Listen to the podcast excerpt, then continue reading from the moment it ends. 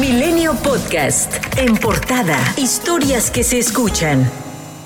El fiscal de Tamaulipas, Irving Barrios, dijo que cada vez cobra más fuerza la hipótesis de que el ataque ocurrido el sábado en Reynosa, Tamaulipas, que dejó un saldo de 19 muertos, tuvo como intención la desestabilización social provocada por dos fracciones del cártel del Golfo, conocidas como escorpiones y ciclones, que se unieron a otro grupo delincuencial que opera en la región identificado como los metros, y su intención era demostrar que tienen el control de la zona y las inmediaciones del puente internacional FAR. Por su parte, el gobernador de Tamaulipas, Francisco García Cabeza de Vaca, reapareció en un evento de la Secretaría de Marina. Asumió su responsabilidad de los hechos y mencionó que utilizará todos los recursos a su alcance para esclarecer lo ocurrido.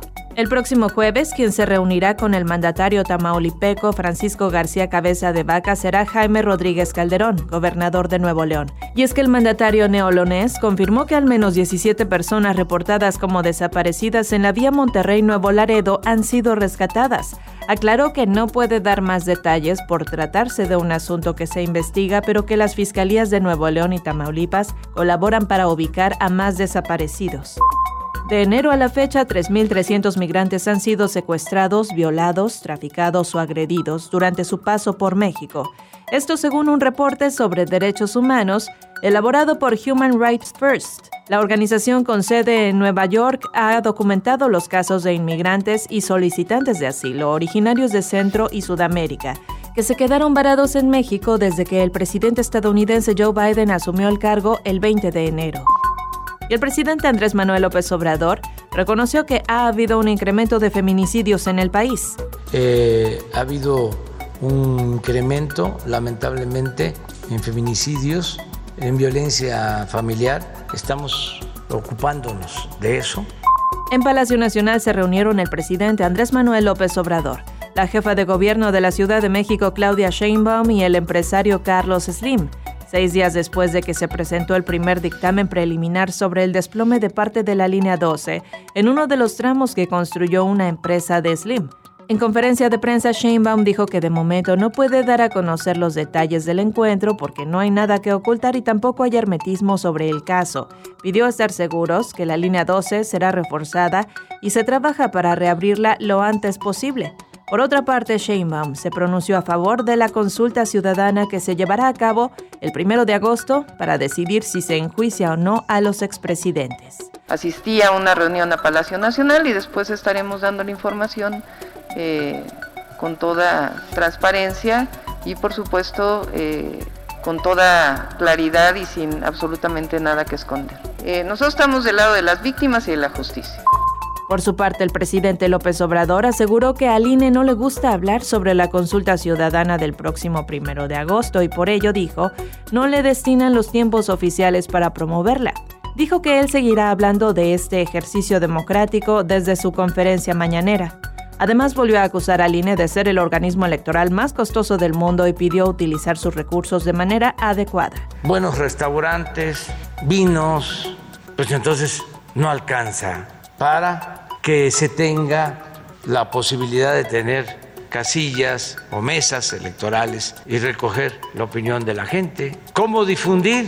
Pues lo mismo, tienen tiempo, no les gusta que se este, hable de la consulta. También volvió a hablar de quienes no votaron por los candidatos de Morena el pasado 6 de junio.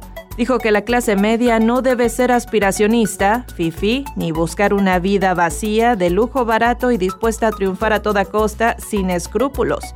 López Obrador criticó a quienes consideran que tener maestrías o doctorados es como tener títulos de nobleza y por segundo día consecutivo mencionó a Gabriel Cuadri, quien ganó una diputación federal con la alianza PAN-PRI-PRD en Coyoacán, pues dijo que quienes votaron por Cuadri no saben quién es ni cómo piensa.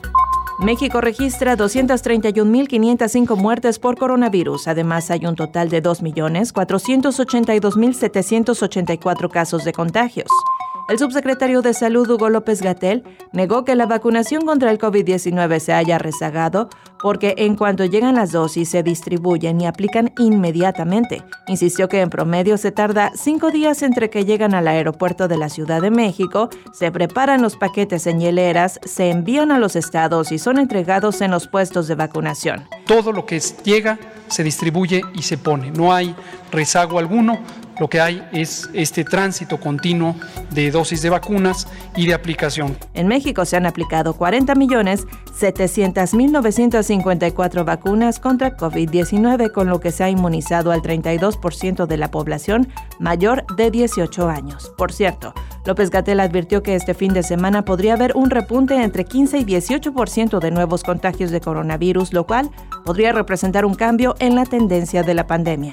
México es el país de América Latina y el Caribe con mayor desigualdad salarial, donde los más adinerados representan el 10% de la población, pero concentran el 58% de los ingresos, según el Informe Regional de Desarrollo Humano del Programa de las Naciones Unidas, el cual contempla que una desigualdad similar ocurre en Chile y Brasil.